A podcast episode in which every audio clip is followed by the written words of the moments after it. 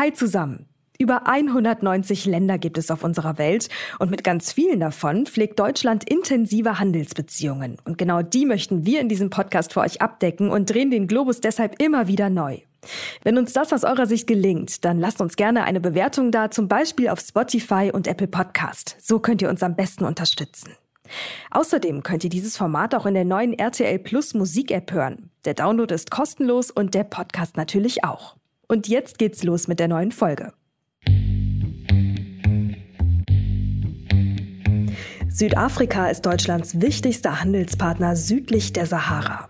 Knapp 600 deutsche Unternehmen sind vor Ort und für viele ist das Land eine Art Sprungbrett für den ganzen Kontinent.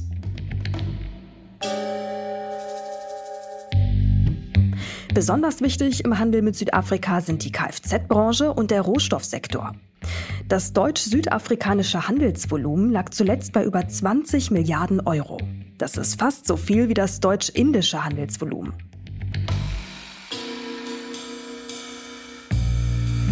Südafrika ist reich an Kohle, Mineralstoffen und Gold. Im Witwatersrand in der Nähe von Johannesburg gibt es eine der größten Goldadern auf der ganzen Welt.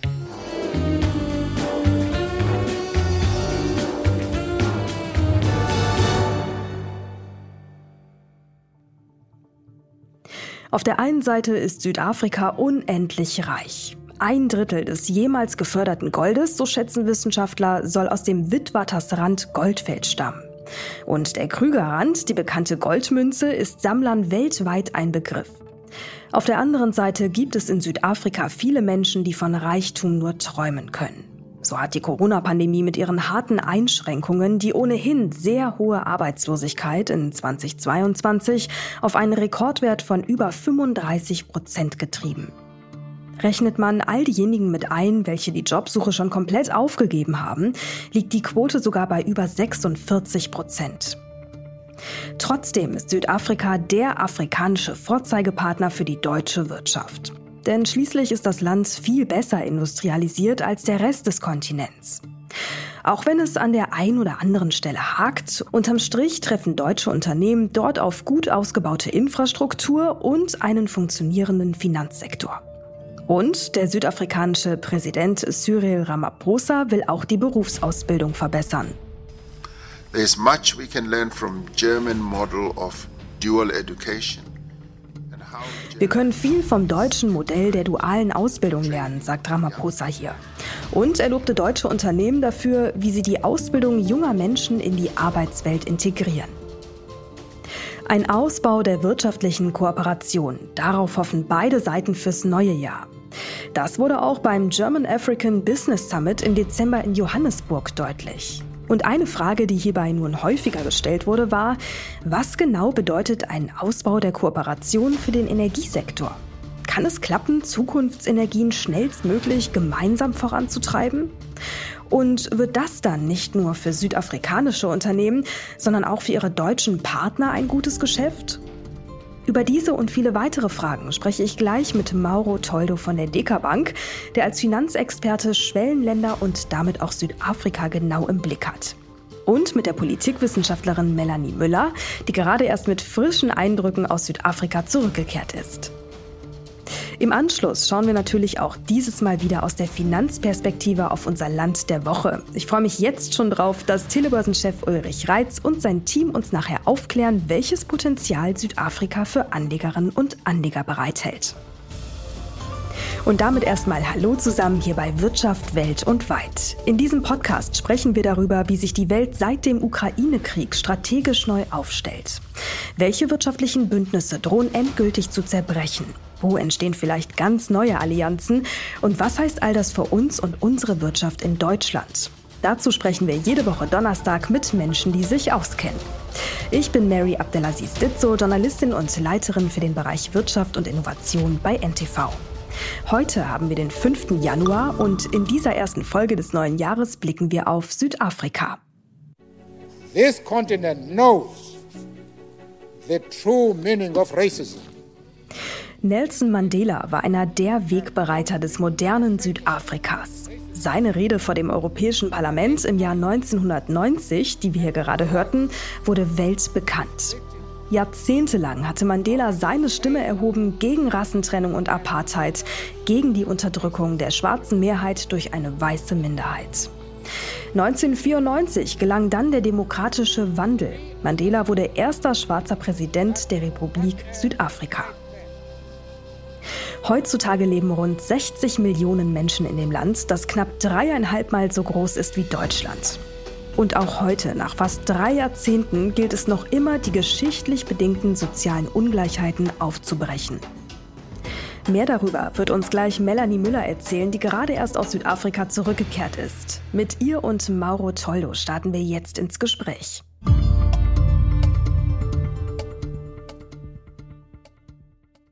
Frau Müller, Herr Toldo, herzlich willkommen bei uns im Podcast. Danke für die Einladung. Ja, vielen Dank. Sehr gerne. Schön, dass Sie da sind.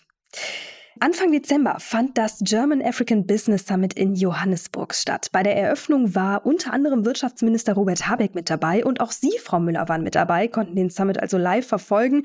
Ja, und sind jetzt mit frischen Eindrücken hier bei uns im Podcast. Was würden Sie denn sagen, was genau hat das Treffen für die Wirtschaftsbeziehungen zwischen Deutschland und ganz konkret Südafrika gebracht? Also wie viel Schein und wie viel Sein? Ja, tatsächlich ist das ein sehr gemischter Eindruck. Ähm, ich würde sagen, einerseits, klar, es gab ein paar ganz konkrete Absprachen zwischen deutschen und südafrikanischen Unternehmen, ein paar ähm, äh, MOUs wurden unterzeichnet, ähm, es wurde auch nochmal konkret über ähm, Kooperationen in unterschiedlichen Bereichen gesprochen, Wasserstoff, Energie ähm, und so weiter. Ähm, gleichzeitig ist mir aber auch wirklich nochmal bewusst geworden, dass es schon auch eine Unzufriedenheit gibt bei den südafrikanischen Partnern, ähm, auch bei anderen afrikanischen Partnern, aber dass es auch ähm, eine Unsicherheit gibt oder auch ein Gefühl von, momentan haben Deutschland und auch die EU ein großes Wirtschaftsinteresse an afrikanischen Ländern, aber wie passt das eigentlich mit dem zusammen, was die Staaten selber wollen?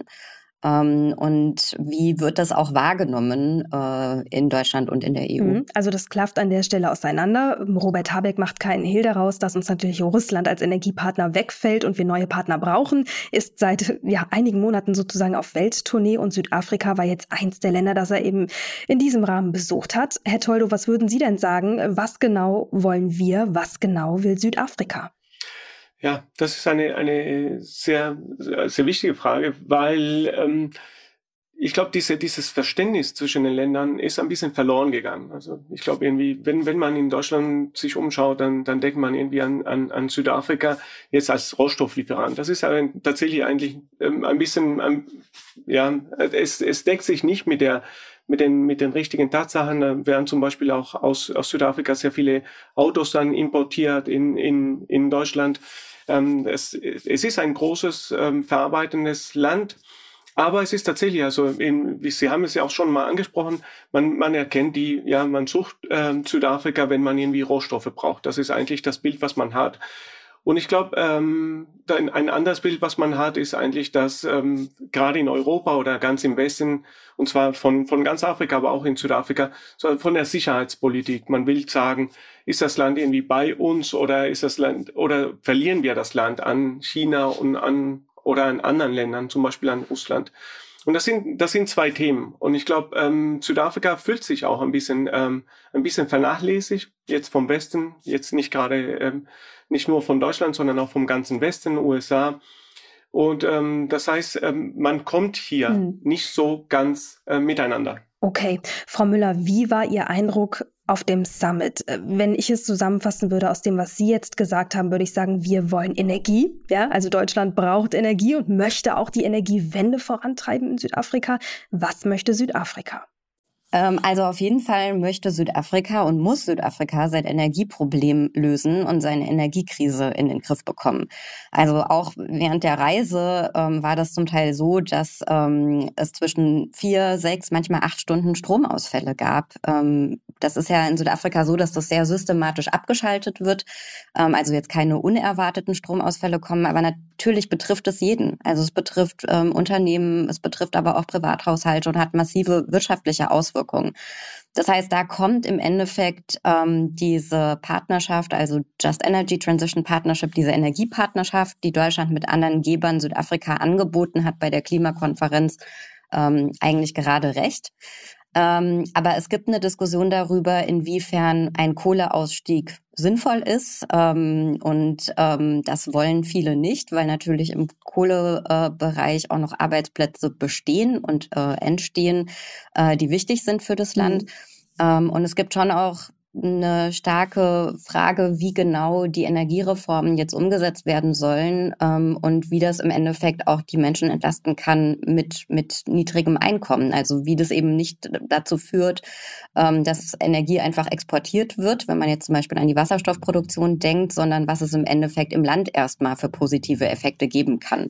Und dann ist ja auch die Frage, ist das nicht ein bisschen zynisch, dass wir sozusagen oder Vertreter, in dem Fall Robert Habeck, nach Südafrika geht, um eben ähm, neue Energiepartnerschaften zu schließen, mit dem Ziel, dass vor allem natürlich auch wir ein Interesse an Energielieferungen haben, aber das Land selber sich noch gar nicht komplett versorgen kann ohne eben diese Blackouts.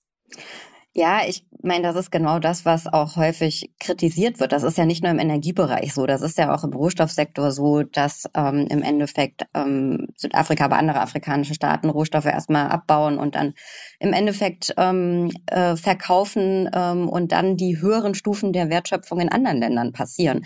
Das wird wahnsinnig kritisch wahrgenommen.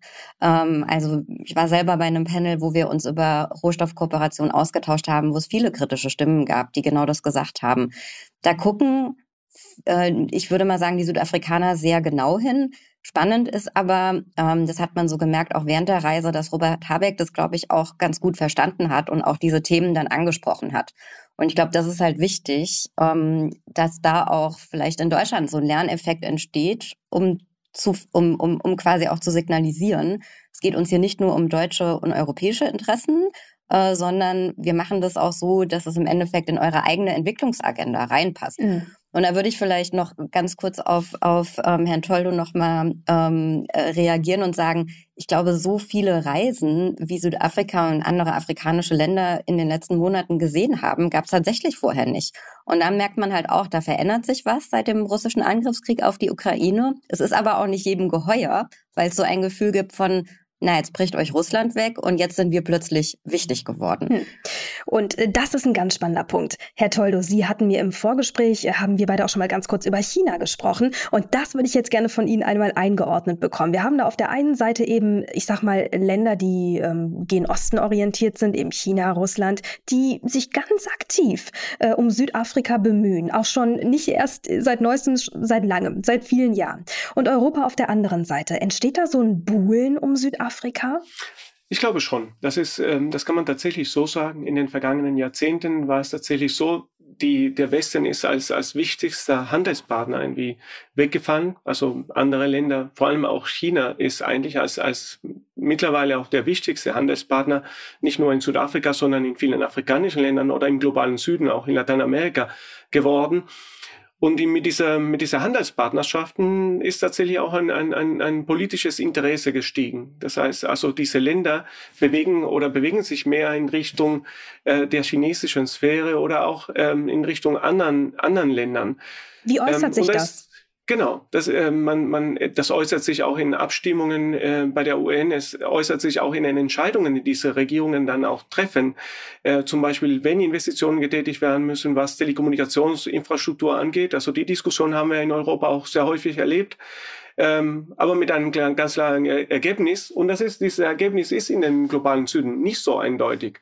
Und dann stellt sich die Frage, dann will auch ähm, ja, die USA oder auch, oder auch der Westen und Europa auch ähm, von diesen Ländern ähm, hat äh, oder hat an diese Länder hohe Erwartungen und erwartet auch dies, deren Unterstützung, aber die die lassen auch zu erkennen geben, dass, ähm, dass für den diese Partnerschaft nicht mehr so wichtig ist wie für anderen Ländern, also wie zum Beispiel in diesem Fall China. Und das ist tatsächlich ein zentraler Punkt, was wir in der Politik in den kommenden Jahren nochmal sehen werden. Das glaubt, also das, äh, was die Frau Müller gesagt hat, dass, ähm, dass Afrika wichtiger wird, politisch mhm. äh, für, für, für Europa, für den Westen, aber auch für Deutschland, das glaube ich, das wird in den kommenden Jahren noch wichtiger.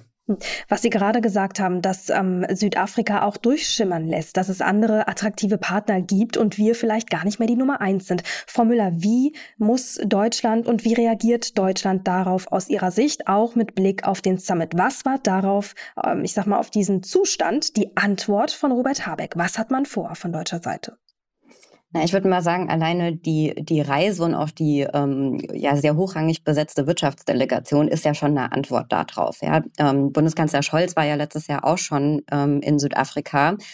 Äh, es gibt verschiedene, es gab das G7-Angebot ähm, an Südafrika als Partnerland dahin zu kommen. Also ich würde gar nicht jetzt diese eine Reise so stark in den Fokus setzen, weil ich glaube, mhm. man bewertet sowas, also man, man überspitzt da die Bedeutung vielleicht auch äh, von, von, von, von dieser einen Sache. Es geht ja nicht darum, jetzt äh, eine riesige, äh, wichtige Show zu machen und danach konkretisiert sich das nicht. Ich denke, das ist die Frage, was ist denn konkret jetzt im Paket drin? Also wie viel Substanz steckt sozusagen hinter, sagen wir mal, Habecks Ambition, unabhängig auch von dem Summit? Genau, es gab ja schon äh, im Vorfeld ähm, die, die Energiepartnerschaft. Ich meine, das sind 8,5 Milliarden US-Dollar.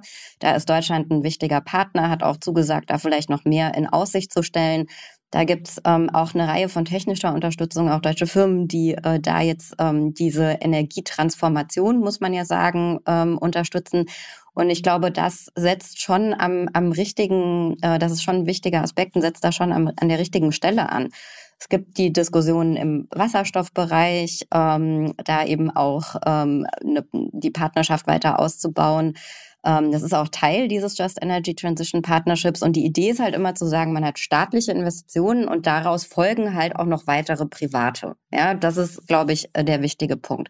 Und dann gibt es in ganz unterschiedlichen Bereichen, gab es eben, ähm, also wirklich sehr unterschiedliche Wirtschaftsbereiche, auch nochmal äh, MOUs. Und wir haben ja große Firmen, die Automobilkonzerne, Siemens und so weiter, eine ganze Reihe von Firmen, die auch wirklich in Südafrika aktiv sind. Südafrika ist ja kein afrikanisches Land, in dem wir keine deutschen Unternehmen haben, äh, sondern je nachdem, welchen Zahlen man da glaubt, zwischen 600 und 800 deutsche Unternehmen, die da vor Ort sind. Ja, das haben wir in mhm. anderen afrikanischen Staaten nicht in dem Maße.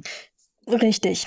Es ist ja nun auch so, dass sich die deutsche Politik dazu entschlossen hat, diese wirtschaftlichen Beziehungen ausbauen zu wollen, indem sie das Ganze unterstützen mit zum Beispiel Kreditgarantien. Und die sollen eben dabei helfen, dass mehr deutsche Unternehmen auch eine gewisse Sicherheit verspüren, sich also auch trauen, wirklich ähm, deutsch- und südafrikanische Wirtschaftsbeziehungen zu intensivieren. Herr Toldo, reicht das aus Ihrer Sicht? Ähm, aus meiner Sicht reicht das ähm, nicht. Es ist ein erster Schritt in die richtige Richtung. Man wird jetzt auch ähm, deswegen auch größere Investitionen haben in Südafrika. Man wird, äh, man sollte aber auch ähm, die Handelsbeziehungen etwas stärken. Das heißt, äh, mehr Möglichkeiten geben für den bilateralen Handel. Man sollte auch mehr Möglichkeiten geben, dann nochmal um weitere Infrastrukturmaßnahmen ähm, ähm, vorzunehmen. Infrastruktur ist ein, ein, ein, ein, ein, das größte Problem aus meiner Sicht für für deutsche Unternehmen, die in Südafrika investieren möchten. Ähm, äh, die Frau Müller hat es angesprochen, diese, diese große Blackouts, die wir im vergangenen Jahr hatten, die hatten, die hatten einen Großteil des Wachstums gekostet und, und Südafrika braucht das Wachstum, das, was Sie auch angesprochen haben. Ob diese, ob diese Partnerschaft zwischen, zwischen den Ländern nicht als, als, äh, als problematisch gesehen werden kann. Man schaut in Richtung Südafrika, weil man jetzt die Rohstoffe braucht. Das war auch schon in der Vergangenheit mhm. so.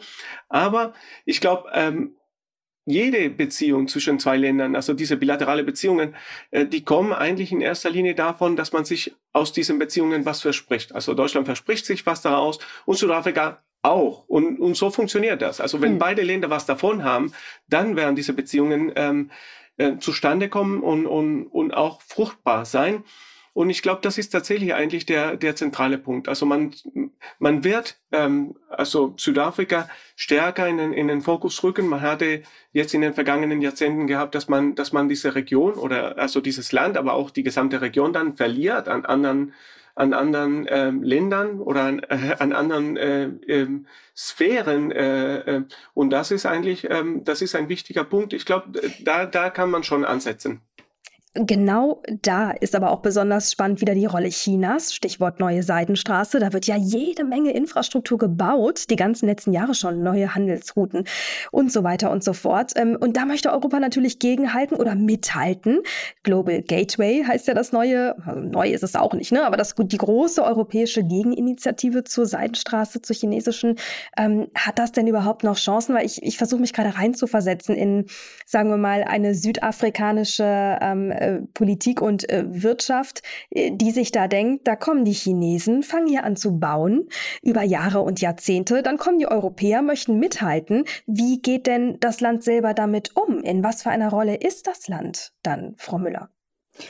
Ähm Also ich glaube schon, dass das Chancen hat. Ich finde das auch nicht grundsätzlich eine schlechte Idee. Es ist halt leider viel zu spät, ähm, weil wir reden ja nicht von China in den letzten paar Jahren. Wir reden von davon, dass China in den letzten 20 Jahren systematisch äh, seinen globalen Einfluss ausgebaut hat. Und jetzt, ja, ja jetzt äh, wird Europa doch etwas äh, wacher, endlich.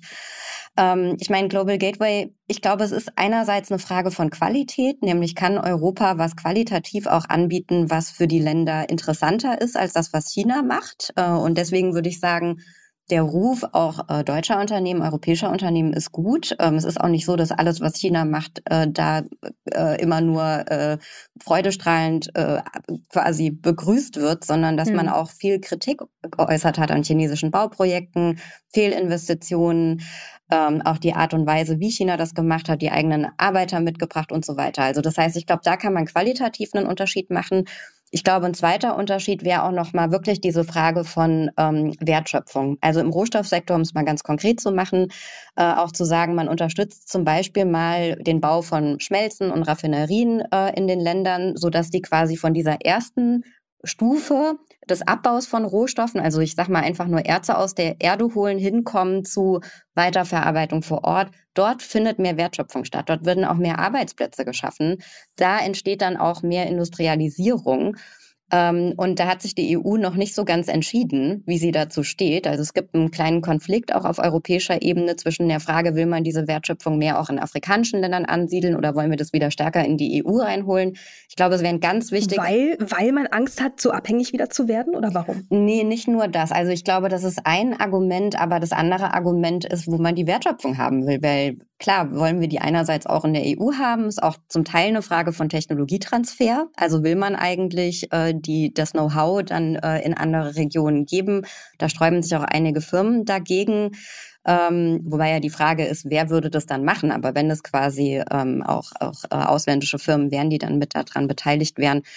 Aber ich glaube, da müssen wir als EU ein bisschen was geben, wenn man langfristig stabile Beziehungen aufbauen will. Das wäre mein klares Plädoyer. Und ich glaube, es ist tatsächlich auch eine Frage von Arbeitsplätzen. Also ich glaube, im Endeffekt ist es auch für Europa auch ähm, eine Frage, ob man diese Arbeitsplätze in einem, in einem politisch, in einem politisch schwierigen Umfeld dann, ob man diese Arbeitsplätze auch verlieren möchte, hier in Europa. Aber ich glaube tatsächlich, das wäre ein, ein, ein, ein wichtiger Punkt, den man strategisch langfristig nochmal sehen sollte. Also Afrika insgesamt an sich ähm, als, als, als politischer Partner ähm, zu binden für Europa und nicht an anderen Regionen zu verlieren. Und ich glaube tatsächlich, also das, da, da wollte ich noch mal kurz ansetzen, was Frau Müller gesagt hat. Also die ähm, Investitionen, die China getätigt hat. Also es, ist, es sind nicht nur die, die Handelsbeziehungen, sondern auch diese Investitionen, die waren tatsächlich sehr stark auf ähm, Rohstoffgewinnung ähm, bezogen, aber auch eigentlich, da ist tatsächlich sehr viel verloren gegangen. Und, und, und man hat zwar ähm, Eisenbahnlinien geschaffen, aber eigentlich nur für die Rohstoffe, um die wieder dann zu exportieren. Also man hat eigentlich die, die, ähm, die Lebensqualität eigentlich nur ähm, nicht entscheidend verbessert in, in, in, in Afrika, aber ja, also auch in, in anderen Regionen, also die, die, die, die globalen Investitionen. Und ich glaube, ähm, das, was ich vorher auch gesagt hatte, mit diesen Investitionen zu tätigen in einer, in einer Position, die beide Regionen ähm, etwas voranbringt, also für Europa was bringt, aber auch für, für Afrika was bringt. Diese Partnerschaft, die würde eigentlich für, für, ähm, für Deutschland gerade auch etwas bringen. Jetzt haben Sie eben schön umschrieben, Herr Toldo, politisch schwierige Situation teilweise.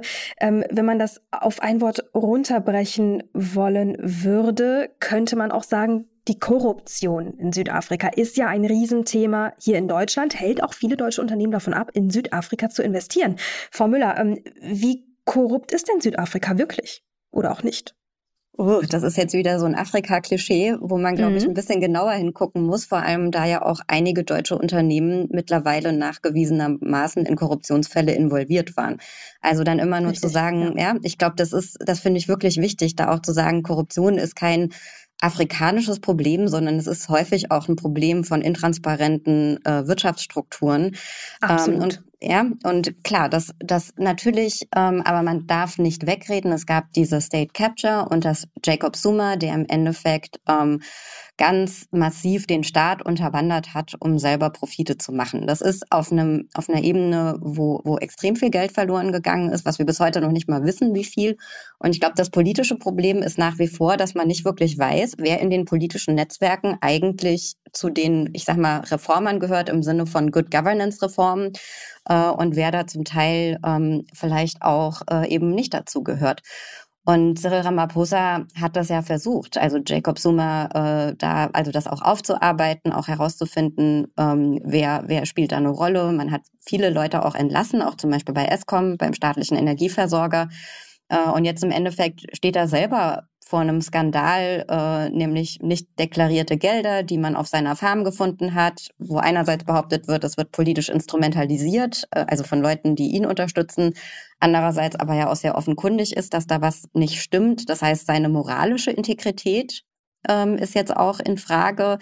Ähm, und da diese politische Führungsfrage in Südafrika ist wirklich zentral und ist auch ein Problem ähm, weil im Endeffekt der ANC momentan nicht in dem, oder der ANC unter Ramaphosa nicht handlungsfähig ist, äh, in dem Sinne, dass er wirklich ähm, den Staat so umbauen kann, äh, dass es ähm, auch auf politischer Ebene besser funktioniert.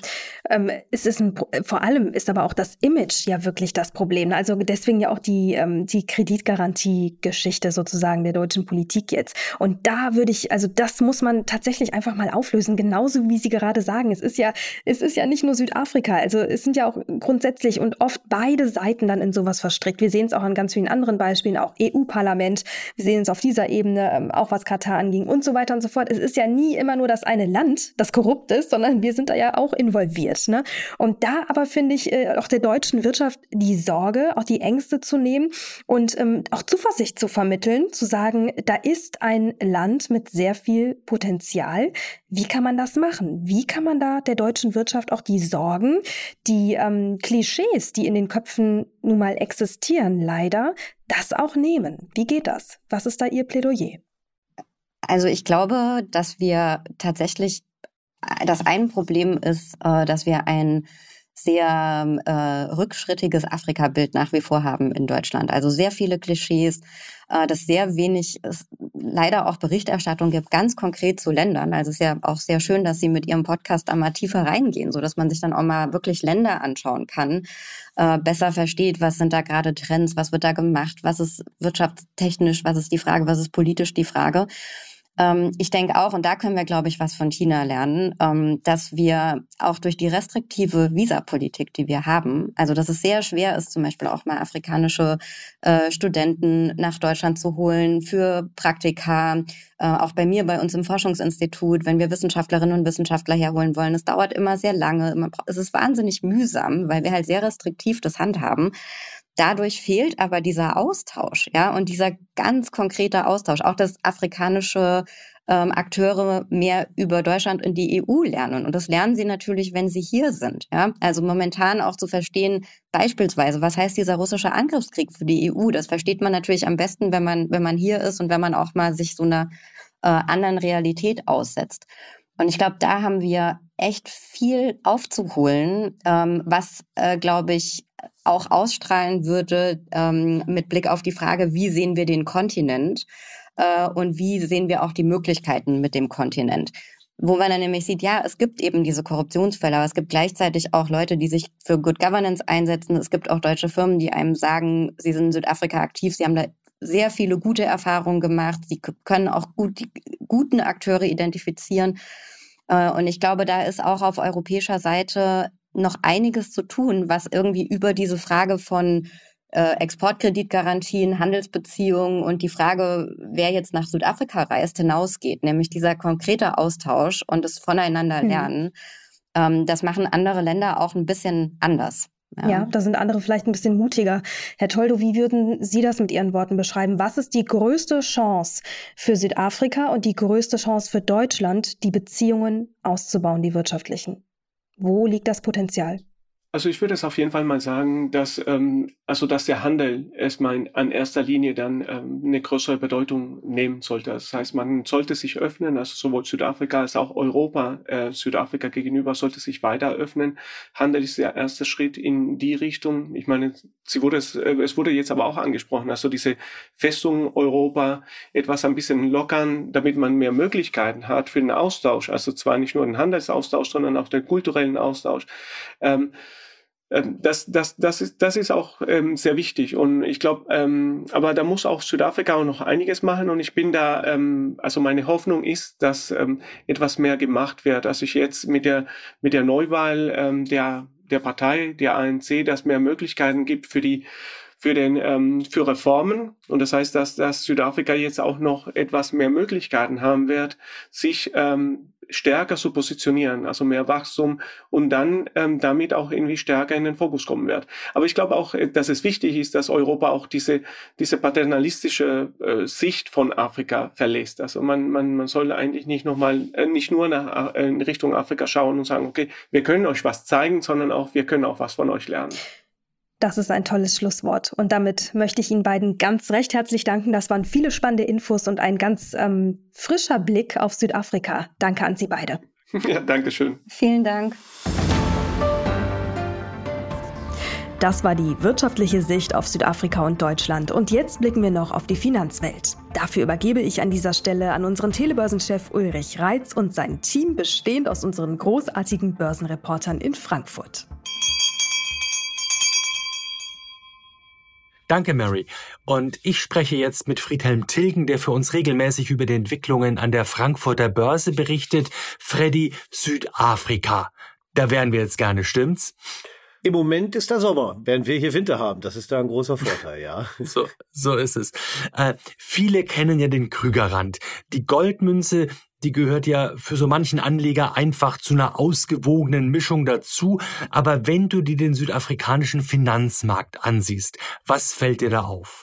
Es ist ein ähm, Markt, der sich in vielen Dingen von anderen unterscheidet, in manchen aber durchaus sehr ähnliches. Ähm, es gibt äh, ein durchaus entwickelten Markt über Jahrzehnte, aber die aktuellen Probleme, gerade im politischen Bereich, äh, sind da nicht ganz ohne und durchaus auch eine Gefahr für den Investor. Aber ähm, Südafrika, die Börse dort, ist die größte Börse in Afrika. Das ist erstmal ein Pfund. Ähm, das Land hat eine Volkswirtschaft, äh, das auch ganz oben mitspielt, allerdings nicht mehr an der ersten Stelle. Nigeria, teilweise auch in Ägypten, sind äh, mittlerweile vom Bruttoinlandsprodukt ein bisschen größer als Südafrika. Und ähm, wenn du den Krügerrand ansprichst, das ist schon genau die richtige Richtung, denn Rohstoffe spielten in Südafrika immer in der Geschichte eine Rolle und spielen noch heute noch eine wesentliche Rolle. Neben Rohstoffen ist noch der Finanzbereich und teilweise auch der Medienbereich recht wichtig, aber ähm, Rohstoffe und die Entwicklung der Preise von Edelmetallen und auch von Industriemetallen ist ein sehr entscheidender Indikator für die Entwicklung der Währung Südafrikas, dem südafrikanischen Rand und auch der Börse. Und welche Entwicklung gab es da zuletzt? Die Abhängigkeit von den Rohstoffen hat sich eben auch direkt wieder gespiegelt. Nachdem ähm, im Jahr 2020 und 2021 die Börse sich so stark vom ersten Corona-Schock erholt hat, hat auch Südafrika davon profitiert. Aber das hat danach nicht allzu lange angehalten. Wenn man sich jetzt äh, den Aktienindex der Börse in Südafrika anschaut, den JSE 40, der, der gängige Aktienmarktindex dort ist, dann können wir sehen, dass der über die letzten Perioden ein Jahr, drei Jahre, fünf Jahre durchgängig immer im Minus lag, auch wenn es zwischenzeitlich mal eine Erholung gab. Aber das ist etwas, was diesen Markt durchaus auch von anderen unterscheidet. Und das hat eben damit zu tun, dass die Rohstoffpreise erst deutlich gestiegen sind vor zwei Jahren und danach aber wieder deutlich runtergekommen sind. Das spürt man dann in Südafrika sofort. Gibt es da Tendenzen, aus denen man Hoffnung schöpfen kann für das laufende Börsenjahr? Was die Rohstoffe angeht, äh, wäre ich skeptisch. Im Moment sehen wir die Entwicklung der Rohstoffpreise eher weiter nach unten. Das wird sich dann auch Südafrika widerspiegeln. Und es gibt noch ein anderes Problem. In Südafrika herrscht eine Partei schon relativ lange. Und das hat im Laufe der Zeit der ANC ähm, dazu geführt, dass eine gewisse Verfilzung in den Strukturen stattgefunden hat. Vor äh, einiger Zeit beim vorletzten Präsidenten Südafrika wurden noch einige Staatsbetriebe geschaffen, ähm, die aber hinterher nicht mehr die Effektivität aufgewiesen haben, wie man das für ein Land wie Südafrika gewohnt wäre. Namentlich ist die Energiepolitik ein Riesenproblem. Südafrika leidet seit Jahren unter ständigen Stromausfällen und die Regierung bekommt das bis heute nicht wirklich in den Griff. Der neue Präsident äh, Cyril Ramaphosa ähm, der jetzt schon seit einigen Jahren im Amt ist und äh, jetzt auch äh, wiedergewählt wurde von der Partei, ähm, hat versprochen, dieses Problem anzugehen. Aber bis jetzt ist das Problem noch nicht gelöst und das ist ein Riesenproblem für die Entwicklung der Wirtschaft in Südafrika. Mhm.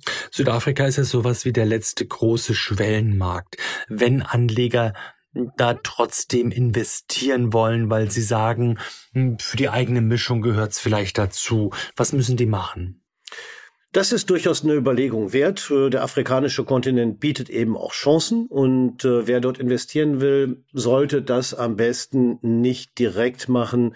Äh, es gibt auch gar nicht viele Aktien auf dem deutschen Kurszettel, die aus Südafrika stammen. Ähm, aber es gibt die Möglichkeit natürlich über ETFs direkt äh, zum Beispiel in den MSCI South Africa zu investieren. Es gibt auch die Möglichkeit, ETFs für äh, den gesamten afrikanischen Kontinent zu kaufen, in dem natürlich dann auch viele südafrikanische Aktien enthalten sind. Mm, der Finanzbereich und auch der Medienbereich bietet durchaus Chancen. Ähm, es gibt einige Banken und Versicherungen, die recht erfolgreich sind. Es gibt ein Unternehmen wie das äh, Medienunternehmen Naspers, das schon recht früh in den chinesischen Medienkonzern, Internetkonzern Tencent investiert hatte und in Startups rund um die Welt investiert. Das sind durchaus Chancen, die man ähm, im Blick haben sollte, wenn man möglichst global diversifiziert aufgestellt sein will. Danke, Freddy. Und damit viele Grüße nach Frankfurt und zurück zu dir, Mary. Lieber Uli, liebes Team, vielen Dank für eure Infos. Und wenn Sie, liebe Hörerinnen und Hörer, mehr von Uli und unseren Börsenreporterinnen und Reportern hören, vor allem aber sehen wollen, dann schalten Sie am besten mal den Fernseher ein und schauen Sie bei uns vorbei. Auf NTV informieren wir Sie jeden Tag über alles Wichtige von der Börse, über News aus der Finanzwelt und das Neueste aus der Wirtschaft. Redakteure dieses Podcasts sind Andrea Sellmann, das NTV Telebörsenteam und ich, Mary Abdelaziz Ditzo. Außerdem hatten wir in dieser Folge großartige redaktionelle Unterstützung von Delara Lutz, Lili Graumann und Lisa Hart. Besten Dank für euren Einsatz. Produziert wird dieses Format von Wei Quan aus dem Team der Audio Alliance. Sollten bei Ihnen jetzt noch Fragen offen geblieben sein oder wenn Sie uns auch einfach nur ein Feedback schicken möchten, schreiben Sie uns doch gerne eine E-Mail an www.ntv.de. Und zum Schluss noch unser kleiner obligatorischer Hinweis. Dieser Podcast ist keine Anlageberatung. Vor dem Kauf von Aktien, Anleihen oder anderen Geldanlagen sollten Sie sich unbedingt noch anderweitig informieren. An dieser Stelle noch ein frohes, neues und gesundes Jahr von unserer Seite. Vielen Dank fürs Zuhören. Bleiben Sie uns auch in Zukunft treu und machen Sie es gut. Bis zum nächsten Mal.